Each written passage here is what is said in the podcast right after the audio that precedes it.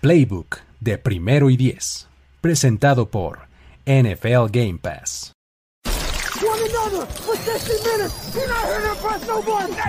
Tenemos la estrategia, tenemos las jugadas,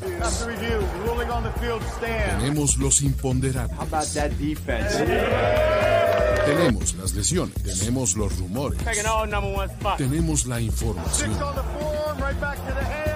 tenemos la experiencia, tenemos sed de fútbol americano. Tenemos todo lo que necesitas saber semana a semana. Playbook, Playbook de primero y diez. El análisis previo más profundo de la NFL con nuestro profesional grupo de expertos Ulises Arada, Jorge Tinajero, Luis Obregón y Antonio Sempere. Playbook, ¿tenemos tu atención?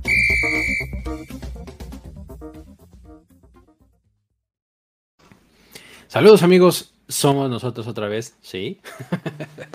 ¿Cómo están? Una vez más de vuelta para platicar de eh, este partido que va a estar bastante interesante de la Conferencia Nacional en la semana de Wild Card entre los Tampa Bay Buccaneers y los Philadelphia Eagles eh, que se calificaron como comodines desde una semana antes de que terminara la temporada. Eh, no necesariamente este, lo hicieron tan difícil como hubiera parecido, ¿no? Pero van a enfrentar a estos Buccaneers que están buscando, por supuesto, que el back-to-back. Entonces, para eso estoy aquí, Luis Obregón, y acompañado de Jorge Tinajero. ¿Cómo estás? ¿Cómo estás, Luis? ¿Cómo están, amigos? Muy buenas noches para todos los que están en vivo, aquí en el chat. Y bueno, platicar que creo que Philadelphia Eagles debe ser el equipo que nadie esperaba que fuera a calificar a playoffs. Y eso involucra, bueno, incluye equipos como los Steelers, como eh, los Raiders en algún momento, que no creíamos ya en ellos. Pero creo que Filadelfia se encontraba en un momento de la temporada 2-5, un panorama totalmente oscuro. No se veía cómo Nick Siriani pudiera este, enderezar las cosas y acabaron calificando una semana antes de que acabara la temporada. Totalmente increíble esta historia. Exactamente, sí. Y eh, fue un poco de volteretas la temporada de, Filadelfia, ¿no? O sea, como ya lo decías, eh, al, principio, pues decíamos, Filadelfia es una broma, un poco lo que se esperaba de ellos y tranquilos, hombre, están reconstruyendo, tampoco pasa nada, ¿no? Porque pues habían eh, este, estrenado head coach, ¿no? O sea, dices, bueno, que es hasta cierto punto comprensible que este equipo esté así, ¿no? Pero de repente agarraron fuego, ¿no? Empezaron a correr muy bien el balón. Eh, hacia el final de la temporada perdieron un solo partido, fíjate, de uno, dos, tres, cuatro, cinco, seis, siete. De los últimos ocho partidos perdieron dos, nada más. Entonces, realmente empezaron a jugar, o por lo menos a acumular victorias. Ahorita veremos si es jugando bien o no, o cómo lo hicieron, pero acumularon todas las victorias necesarias para calificarse a postemporada sin mayor problema. Además, ni siquiera es que se hayan metido ahí de panzazo en el 7, ¿no? O sea, sí se metieron en el 7, pero con calmita, ¿no? sí, estuvieron cerca de meterse como el número 6, pero los Niners respondieron a tiempo y los mandaron al número 7. Sin embargo, creo que sí es una historia que, hay, hay, que analizar la forma, porque creo, te repito, este equipo parecía que no tenía esperanzas de playoffs Incluso antes de que comenzara la temporada lo veíamos como eh, pues va a estar peleando el último lugar con los Giants posiblemente, porque vemos a Washington y a Cowboys pelear por la división y, eh, ganaron juegos que la verdad que no esperábamos y lo hicieron de una forma ahí este, en la que al principio de la temporada era lo que más le criticábamos, que era ocupar el juego terrestre. Así es, efectivamente, ¿no? Creo que ahí fue, esa fue la, la voltereta que ofensivamente dio el equipo, ¿no? Que eh, pues todo el mundo pensábamos que pues tenían, tienen un backfield interesante, ¿no? Y pues no salía de Jalen Hurts el, asunto, ¿no? del juego terrestre. De repente empezaron a involucrar a todas sus piezas y ahí fue cuando, cuando agarraron fuego y lo hicieron bastante bien. Ahora, hay que mencionar que hicieron el perro oso de perder contra los Giants. Nomás lo voy a dejar así. A ver, iban los cinco. No, no, pero al final, o sea, si al final de la temporada, esta racha buena de estos dos partidos que les decía que perdieron, uno fue contra los Giants. Ah. Ese uno fue contra los Giants y el último fue el, de último de la temporada que perdieron contra los Cowboys. Pero el de los Giants, sí dices, ¿cómo? Porque además fue un partido de 13-7. Sí, triste. Así, infumable, ¿no? Pero bueno, este, al final de cuentas, eh, eso nos habla un poco, creo yo, del producto Philadelphia Eagles, que puede estar bien este, en momentos altos, pero también puede darnos estas pequeñas sorpresas, ¿no? De perder contra los Giants. Sí, y creo que, bueno, ahora van a enfrentar a un, rival que lo, eh, lo, conocieron en temporada regular, los enfrentaron y eh, a pesar de que en algún momento se pusieron 7-7, después los Buccaneers metieron eh, tres anotaciones consecutivas, estaban 28-7 en algún momento. Ya al final, tercero y cuarto cuarto, anotaron un par de ocasiones, los Eagles lo hicieron más decoroso, pero la verdad es que se notó que estos Bucks pues los dominaron de principio a fin, justo en, en un momento en el que sí, los Eagles estaban jugando mal pero creo que esto apunta a no ser necesariamente la misma historia. Los Bucks definitivamente era un equipo que esperabas que estuviera de regreso en los playoffs, que mantuvo esa base eh, de titulares que le dio el campeonato el año pasado y que cada vez vemos a, Tom Brady jugar todavía mejor a sus 44 años de edad. Sí, sí, está muy de llamar. Es de este tipo de fenómenos que a mí me gusta señalar tanto que es, pues ya nos acostumbramos pero no está bien que nos dejemos de sorprender por ello, ¿no? O sea, pues está muy impresionante lo Tom Brady realmente. O sea, eh, no porque siga pasando y ya estemos acostumbrados, pues no, no deja de ser igualmente sorprendente, ¿no? Yo, yo, sé que, que, a muchos eh, no les cae bien Tom Brady por la cantidad de, Super Bowls, porque lo consideran como un tipo tramposo por haber jugado con los Pats y, lo que me digas y, y todas las cosas negativas que puede a ver alrededor de este jugador. Pero si quítale el nombre y yo te platico una historia de un jugador que llegó a, su mejor nivel a los 44 años de edad y que tiene el potencial de ser back-to-back a esta edad. Por segunda vez en su carrera. Había corebacks que llegaron a más de 40 años, y, pero ya no eran tan relevantes, ¿no? Bueno, el caso de Brett Favre por ahí, pero creo que llegó a los 41. exactamente. Pero no llegó al Super Bowl. No llegó al Super Bowl los Saints ahí se encargaron de eso. Entonces creo que es una historia para destacar. Y sobre todo, agregando a esta historia, que se ve mucho más joven que Andrew Locke, quien se retiró hace unos años.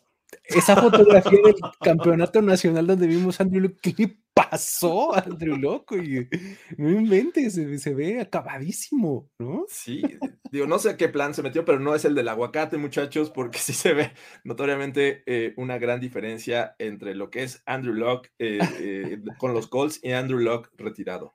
Sí, sí, sí, qué cosa, qué cosa. Pero bueno, em, justamente lo, de los Buccaneers es realmente llamativo porque, pues bueno, eh, eh, es, un, es, un, equipo que justamente alrededor de Tom Brady es que este equipo existe, porque, y desde su concepción, ¿no? O sea, porque pues sí, era un equipo que antes de que llegara, pues ya ganaba 10 partidos por temporada.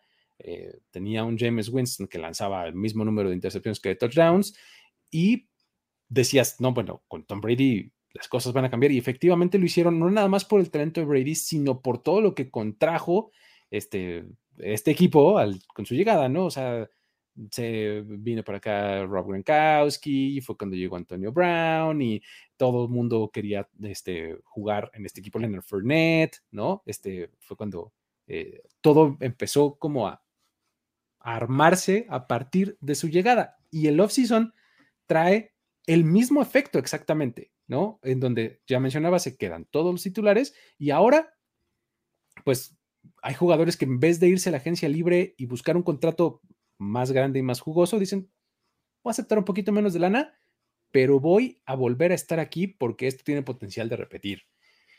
Hasta el momento se ha comprobado como cierto, ¿no?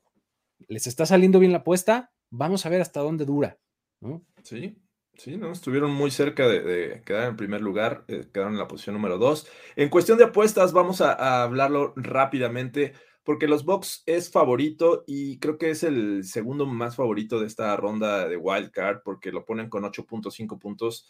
Este, y bueno, creo que después de los Chiefs es el, que más eh, eh, alta está su línea. Y el over-under comenzó en 49, pero me imagino que las apuestas han estado al under y ya lo bajaron un poquito, entonces ya está en 46. Exactamente, es un, es un partido que, este, pues, puedes leerlo de diferentes maneras, ¿no? O sea, digo, si son este, 23 puntos por bando, si lo divides este, exactamente a la mitad, más o menos, ¿no? Este, eh, para cada uno. podrías decir, va a estar discretón, pero probablemente están diciendo, no, es que los Buccaneers van a palear a Filadelfia y Filadelfia no va a meter ni las manos y por eso este, está un poquito más conservador, ¿no? Sí, parece, parece que va por ahí. Sí le avienta sus, sus 30 de, Tampa Bay y el resto para Filadelfia, ¿no? Sus 16 nomás para, para los Eagles, ¿no? ¿Ves algún escenario en donde este partido realmente digas, no, wow, abusado porque aquí se puede cerrar y esto va, a acabar este, muy tarde en el último cuarto. Ah, me parece que los Eagles están en el modo Ben Roethlisberger. Salgan y diviértanse. Eh, no necesariamente salgan y compitan, porque creo que ya son ganadores, porque nadie los esperaba ver en playoffs con un, eh, head coach novato, con eh, coreback que iba a tener su primera temporada completa como Jalen Hurts. Eh, y la verdad es que están aquí. ¿Cómo se metieron? Pues eh, la verdad es que muy pocos no nos explicamos e, e, esto, esta situación. Pero yo así lo veo y creo que hasta la NFL lo ve así. Regularmente te pone el juego de las 12 en playoffs el menos atractivo. El, menos atractivo. Ya, aquí ya sabemos quién va a ganar. Ponlo a las 12. Así es que por eso eh, los Tampa Bay Buccaneers van a abrir el domingo la actividad de Wild Card mira, el domingo es, día, de ir a misa, ¿no? Entonces que la gente vaya tranquila, ¿no? si se pierde un rato de este partido, o si se lo pierde por completo, no hay problema, ¿no? Vamos, vamos el bueno empieza en la tarde, ¿no? básicamente.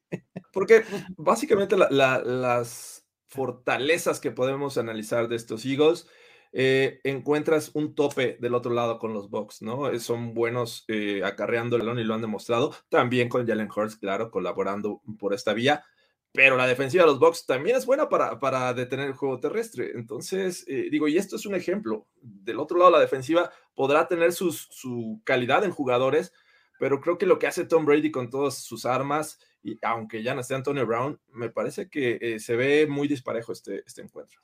Sí, caray, se ve, este, se ve medio desangeladón, o sea, eh, por, por varios lugares, ¿no? Pero al final de cuentas, eh, el partido es en, Tampa Bay, eh, es un lugar donde los Buccaneers suelen salir muy bien, les, les va eh, muy bien como locales.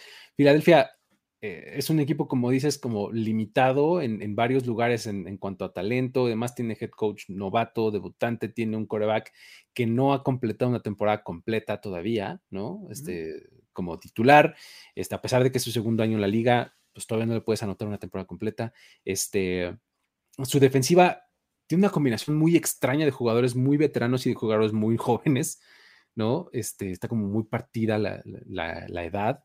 Este, es, es, un equipo raro, como extraño, que realmente, o sea, sí aplica el meme de los Simpsons ese de, cuando Moe avienta a, Barney para afuera y, y, de repente ya está adentro y sentado en la barra otra vez, así ¿Qué demonios? Tú no eres equipo de playoffs. Y de repente ya está adentro. Ya está ahí sentado en la barra otra vez. Así de que, ¿qué? ¿No? ¿Qué pasó? ¿No? Pero bueno, este. Eh, así, así es como, como veo yo en términos generales este juego, pero de manera específica. Que exactamente. Golpear este reces a veces funciona y es este, además oriundo de Filadelfia, Rocky Balboa. Es correcto. Entonces, abusados. no hay que subestimar. Pero bueno, al final, este, tenemos eh, un partido en el que cuando eh, la ofensiva de Filadelfia está en el campo, ya hablábamos un poco más o menos de su estilo de juego y vamos a, vamos a tratar de desmenuzarlo un poquito más, ¿no? Eh, Jalen Hurts es un quarterback que creo que cuando usa sus piernas es su mejor versión no necesariamente es el pasador más preciso y tampoco es que tenga mucho talento en sus receptores como para ayudarle a explotar eso. Davante Smith es eh, un talentoso, pero pues no deja de ser novato y no deja de ser prácticamente lo único que hay, entonces las defensivas tienen la facilidad de poder defenderlo. El juego terrestre ha sido su fortaleza, tienen tres corredores que no sabes cuál van a utilizar cada fin de semana entre Miles Sanders, Jordan Howard y Kenneth uh, Gainwell. Este, y Boston Scott le sumaría. bueno, y hasta Boston Scott tienes cuatro, tienes cuatro, efectivamente. Y hasta Boston Scott. Creo que no va a jugar Miles Sanders, este, pero bueno. Fíjate. pasa a favor. Pero bueno, a final de cuentas son, son tres corredores, cuatro corredores que han sido eh, la razón por la que han eh, podido construir ofensiva. Y del otro lado, pues la defensiva ya lo mencionabas, ¿no? Esta defensiva tiene la fama y tiene eh, bien ganada la fama de que no se le puede correr, ¿no? Y, rara vez un corredor rebasa las 100 yardas. Probablemente su secundaria sea más o menos sospechosa, o sea, que diga, y por ahí medio le puede fallar, pero en este partido no creo que haya mucho riesgo, ¿no? ¿Cómo lo ves tú? Ah, sí, creo que mencionas bien el caso de, Jalen Hurts. Es un tipo que por piernas te produce. De hecho, terminó como el líder en, yardas eh, terrestres de este equipo eh, y fueron más de 700.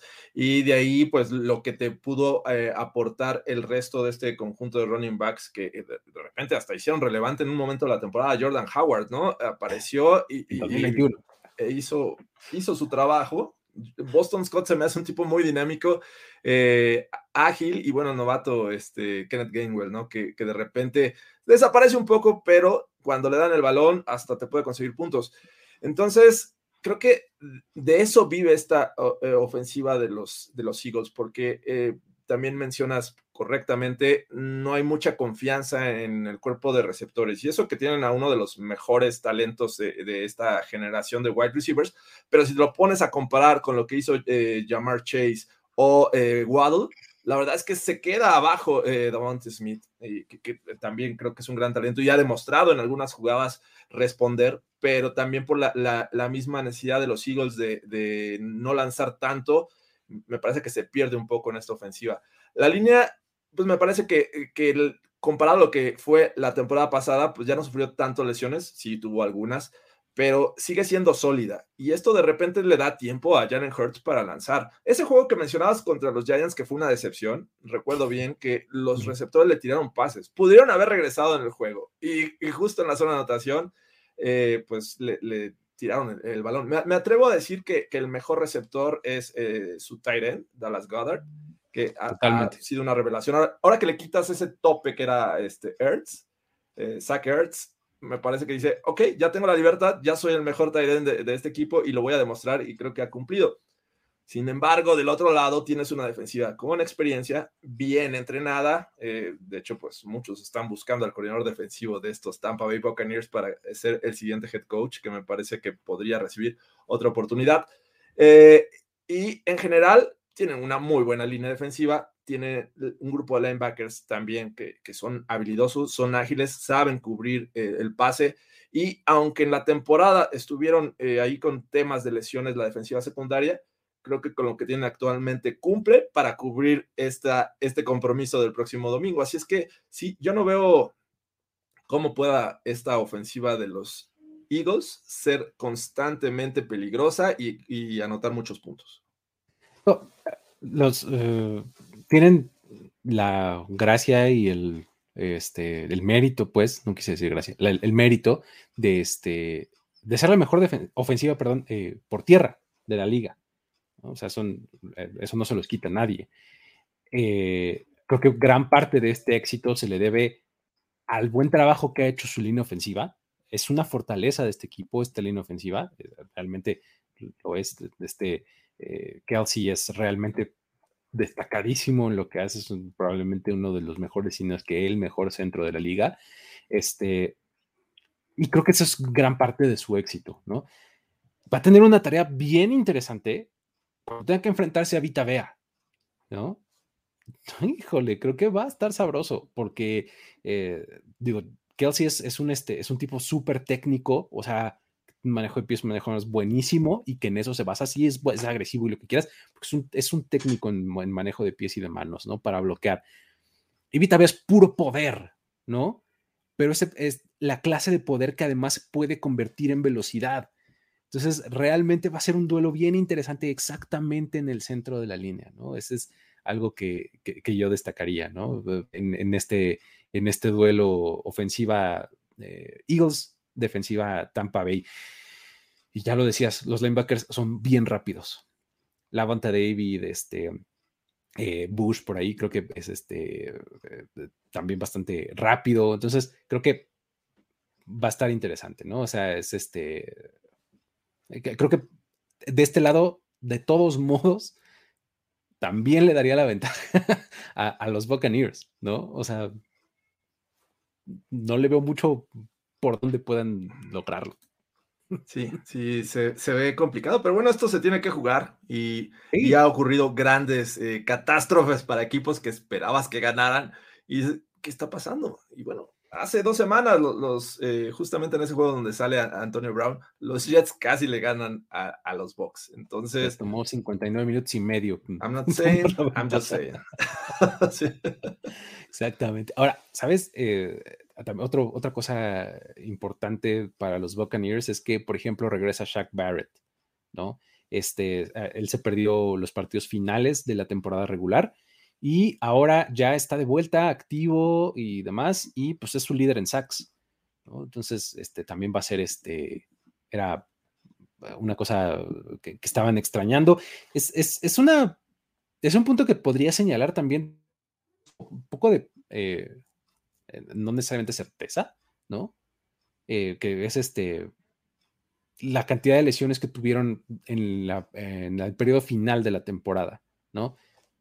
Leonard Fournette, este, Chris Godwin, em, sus linebackers, sus safeties, Devin White, ahí sus safeties, este, eh, um, Antoine Winfield Jr., eh, el mismo Shaq Barrett. De todo, exactamente, tuvieron varias bajas.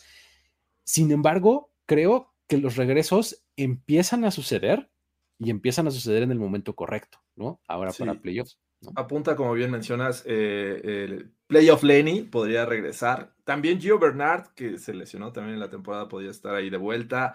Eh, eh, Pierre Paul, me parece que es otro que también apunta a regresar. Y Mike Evans, que también ha tenido sus momentos de lesión, me parece que también podría estar listo para este encuentro. Entonces, ya cuando reúnes todos estos jugadores que fueron importantes el año pasado para ganar el Super Bowl, creo que las cosas empiezan a empeorar para los Eagles.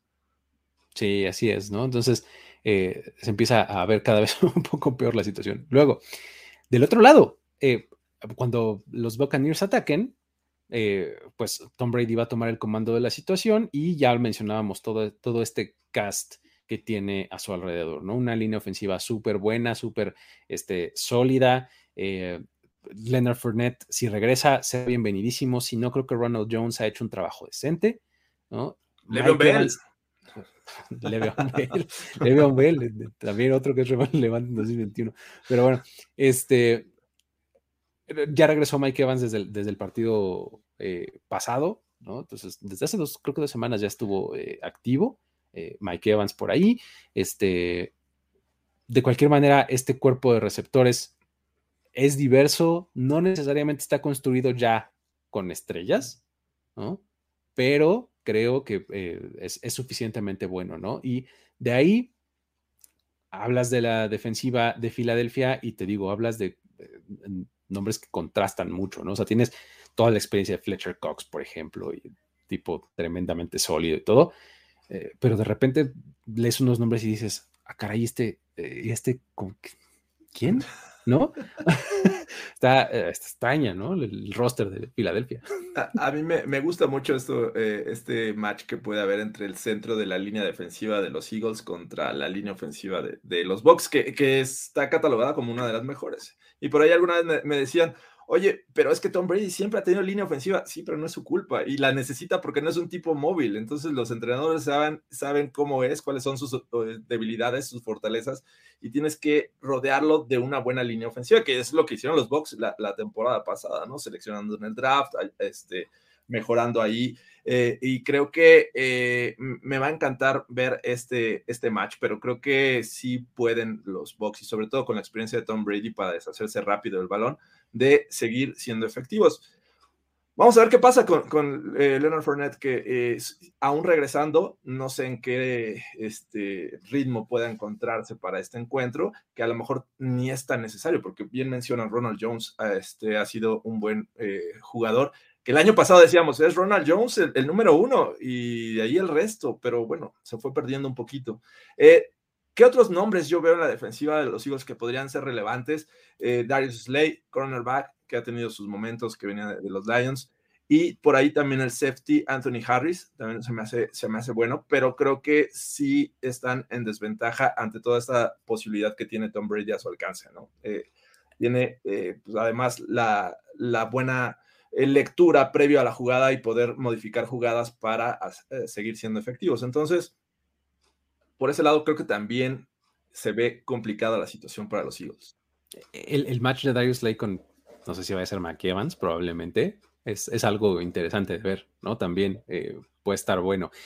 Darius Lay tiene ciertas tendencias y tiene ciertas trayectorias que defiende, bueno, como, como pocos. O sea, cuando quieres lanzar, por ejemplo, un comeback contra Darius Lay, es dificilísimo. Un porcentaje de efectividad en cobertura de trayectoria de de estas de 9 o 12 o 15 yardas, dependiendo de la, longitud que, prefiera la ofensiva pero que el receptor se detiene y regresa un poquito hacia el sideline, esas son dificilísimas de completar contra Darius Slay, realmente, ¿no? El asunto es que si lo pones con Mike Evans, pues Mike Evans lo que hace no necesariamente es eso, necesariamente lo que va a ser profundo y por arriba de su cabeza, ¿no? Y ahí es donde siempre está abierto Mike Evans, ¿no? Entonces eh, puede estar, eh, eh, creo que en ventaja también ahí, ¿no? No recuerdo contra quién fue, pero un pase de Tom Brady que se lo puso, pero exactamente arriba, así justo donde alcanza Mike Evans y nadie más. Y, tiene esa precisión todavía Tom Brady. Entonces, eso los vuelve aún más peligrosos. A pesar de, lo bueno que es Darius Lane, me parece que contra un tipo tan alto y una, este, una precisión de pase a las alturas, creo que muy pocas, va muy pocas ocasiones va a poder contrarrestar eso.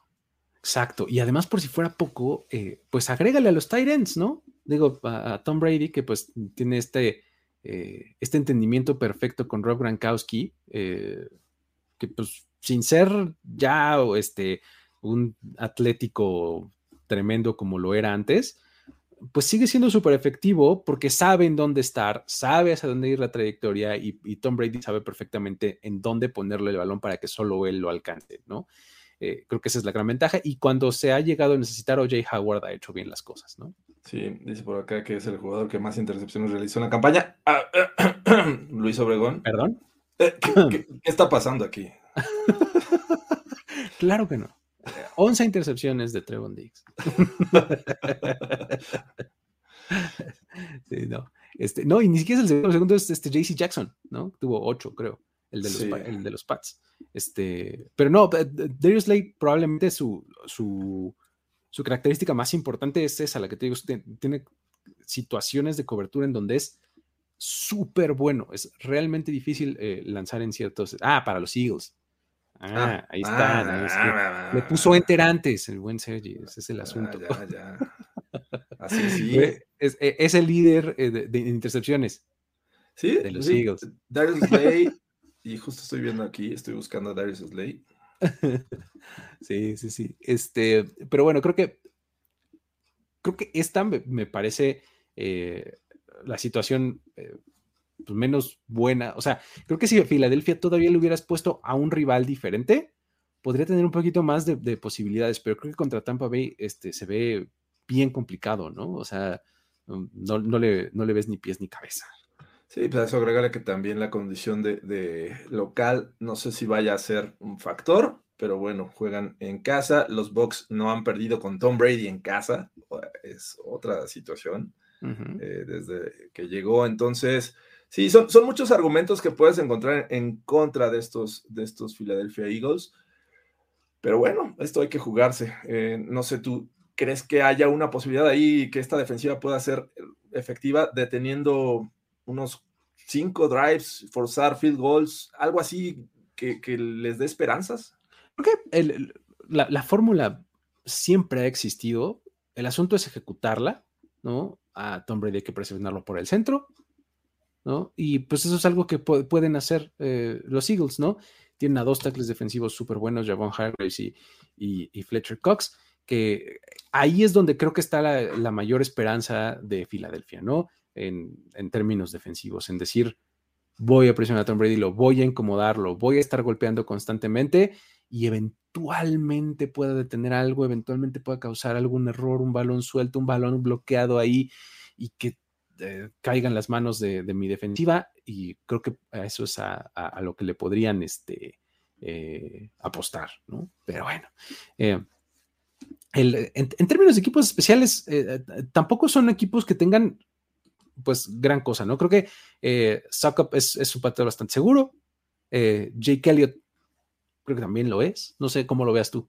Sí, creo que al menos en ese aspecto, no estoy como que eh, preocupado. Si fuera cualquiera de los dos equipos, Elliot ha sabido responder, aunque ha tenido de repente eh, otras, eh, otras temporadas en las que sí le he visto fallar, cosas que digo, eso era fácil. Pero bueno, creo que no siento que, que este, estos equipos especiales vayan a ser factor en un juego como este, sobre todo esperando que sea una diferencia en un principio abultada y donde ya Eagles se ponga en un modo de me juego hasta las cuartas y no voy por el field goal, voy por el primero y diez o por la zona de anotación. Entonces creo que por ahí incluso veo que no va a ser factor este, estos equipos especiales de los Eagles. Sí, sí, creo que, creo que ninguno de los dos lados este, veríamos una, cosa preocupante, ¿no? Para ninguno de los dos equipos. Eh, ahora, duelo de head coaches o de coaching, este, híjole, pues también está complicado, ¿no? De un lado tienes al debutante, no solo en playoffs, sino pues en su temporada de novato como head coach, Nick Siriani, y del otro lado tienes a un Bruce Arians que pues es un viejo lobo de mar, ¿no? Sí, y eh, es, mm, digo, todos confiamos en Bruce Arians, pero pues tiene un coach dentro del terreno de juego que eso es su extensión y creo que tiene la confianza en darle las llaves de esta ofensiva a Tom Brady, ¿no?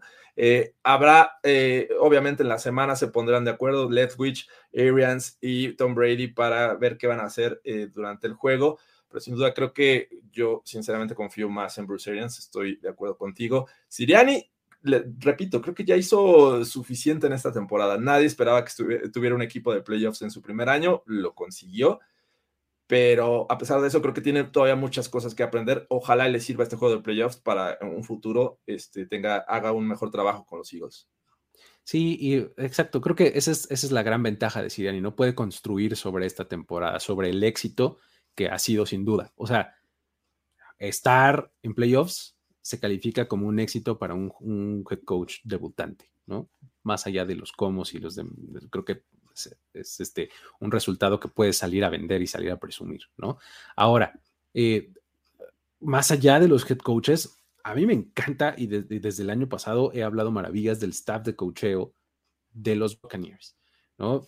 Byron Leftwich, este, eh, Todd Bowles y además Keith Armstrong, ¿no? Que son tres coordinadores, además los tres afroamericanos, eh, además tienen en su staff eh, la presencia de una mujer, o sea, tienen un staff padrísimo, diverso, que es súper eficiente, o sea, realmente es un staff de cocheo bien interesante el de los Buccaneers, que rara vez encuentras en un, este, en un equipo, ¿no? Realmente es un, un staff padre. ¿No? Además, ha hecho muy bueno. Sí, será el último año que veamos a este staff junto, porque pues hay equipos que están buscando tanto a Lethwich como a Bowles y, y, este, podrían salir, pero bueno, creo que estoy de acuerdo contigo. Son, es de lo mejor que, que creo que en conjunto pueden tener un equipo en cuestión de, de entrenadores.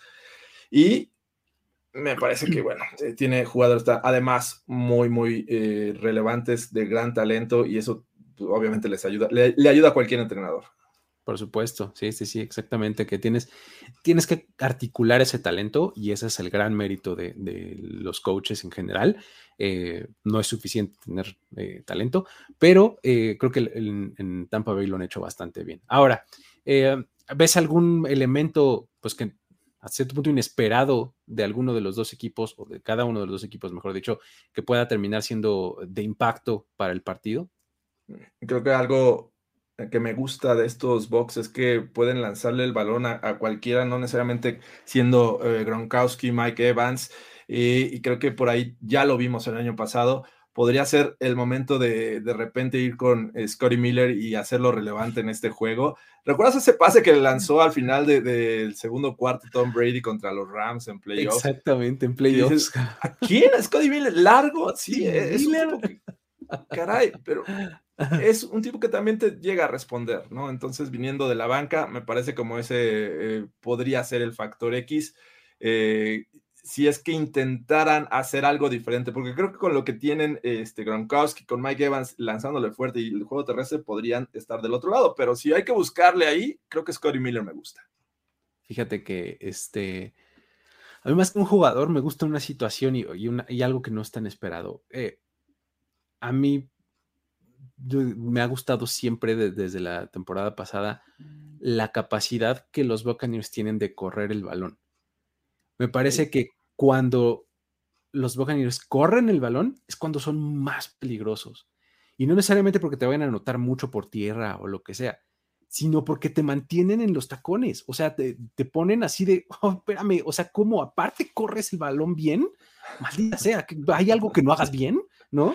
Entonces, eso descontrola mucho a sus rivales, ¿no? Entonces, sí empiezan a correr bien con Ronald Jones, si se involucran de alguna manera a Le'Veon Bell, si regresara a Leonard Fournette, creo que este equipo se vuelve todavía más peligroso, ¿no? Y además eh, le agregas este, este extra, ¿no? A, esta, a esta ofensiva, que no sé si la vayan a necesitar en esta ocasión, pero... Es que es eso. imagínate que eh, este lo ganan corriendo y el próximo lo ganan pasando y el otro lo ganan con mezcla, o sea, ¿Me explicó? Porque este, este equipo puede darse esa, ese lujo de ganar los partidos de formas diferentes, ¿no? Ese es eh, como que lo que a mí me gusta de, eh, como inesperado de los Buccaneers. De, los Eagles tienes alguien o algo? De, de los Eagles, Fíjate que, eh, y lo mencioné hace rato cuando estabas hablando de los running backs, que decías, bueno, tienen a, Miles Sanders, que posiblemente no juega, eh, tienen a Jordan Howard, tienen a Kenneth Gainwell, pero Boston Scott, caray, Boston Scott anotó siete eh, anotaciones por vía terrestre. Boston Scott, hazme el favor, es un tipo que, que con el físico que tiene, porque no es muy alto y no es muy pesado, pero es efectivo, sobre todo también en zona de gol, lo, lo saben utilizar, contribuye también en el juego aéreo eh, me gusta como este factor X que este eh, equipo pueda llegar a, menospreciar, por decirlo de alguna manera, esta defensiva de los Bucks y que resulte en este jugador importante para este, esta ofensiva. Sí, tienes que rascarle el backfield. Yo también estoy de acuerdo. Este, yo iba a mencionar a Kenneth Gainwell por la versatilidad que tiene. Eh, me parece que Gainwell, desde que era prospecto del draft, yo decía, este tipo va a ser súper efectivo atrapando el balón, además de corriéndolo. Entonces, eh, en algunos momentos se le ha dado un poquito de juego a, Gainwell, este, ha demostrado que puede hacerlo bien. Eh, pues yo iría con él eh, como un, tipo que puede darte versatilidad, tanto por aire como por tierra. que rascarle ahí, que es, su fortaleza, es lo que hacen bien. Entonces, creo que ponerse a inventar el hilo negro también sería un poco un error por parte de, de Filadelfia, sí, por mucho que sepan el otro lo que vas a hacer, pues que tengas demasiados recursos en este, como para variar, ¿no? Sí, dice eh, que fue contra Packers el de Scotty Miller. Sí, ¿Fue contra los Packers? contra los Rams, pero fue contra los Packers entonces. El, yo lo que recuerdo perfecto es la situación. O sea, pase largo, touchdown. ¿Quién? Sí, sí fue contra los Packers. Sí, sí, sí. Sí, sí, sí. Y sí, o sea, sí fue una cosa súper eh, sorprendente, ¿no? y digo, van a tener que echar mano de piezas así, porque pues digo, sin Chris Godwin ahí está, ahí eh, de repente el que surgió fue eh, Perryman, ¿no? Por ejemplo, este, que ha, tenido su, su, share ahí de, targets, ¿no? De, parte de Tom Brady, pero bueno, este, pues así está, así está el asunto. No sé si quieras eh, señalar algo más de este partido o despedimos ya esta emisión.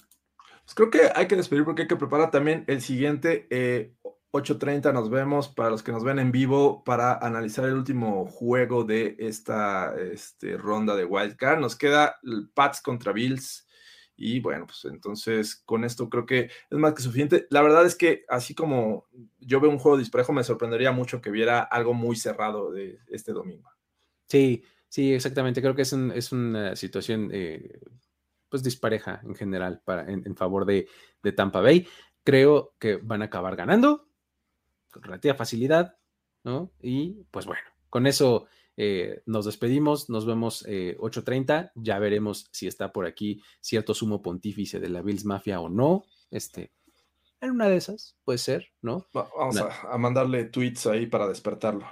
Exactamente, ¿no? Entonces eh, ya, estaremos este, aquí platicando del partido de este, los ah, Bills contra los Patriots. 8.30 de la noche por aquí nos vemos un ratito mientras vayan a descansar, ver la tele, leer un libro este, o lo que a ustedes les guste.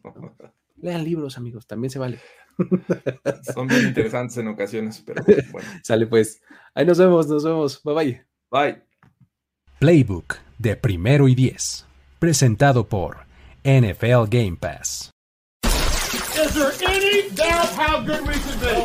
Tenemos que despedirnos, pero nos veremos pronto en otra lectura a profundidad de Playbook, Playbook de primero y diez. El análisis previo más profundo de la NFL. Ulises Arada, Jorge Tinajero, Luis Obregón y Antonio Semper.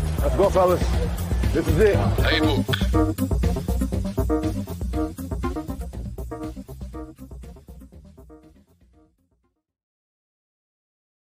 With Lucky Land slots, you can get lucky just about anywhere. Dearly beloved, we are gathered here today to. Has anyone seen the bride and groom?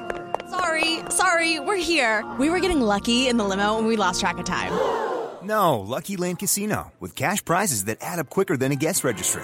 In that case, I pronounce you lucky. Play for free at LuckyLandSlots.com. Daily bonuses are waiting. No purchase necessary. Void where prohibited by law. 18 plus. Terms and conditions apply. See website for details.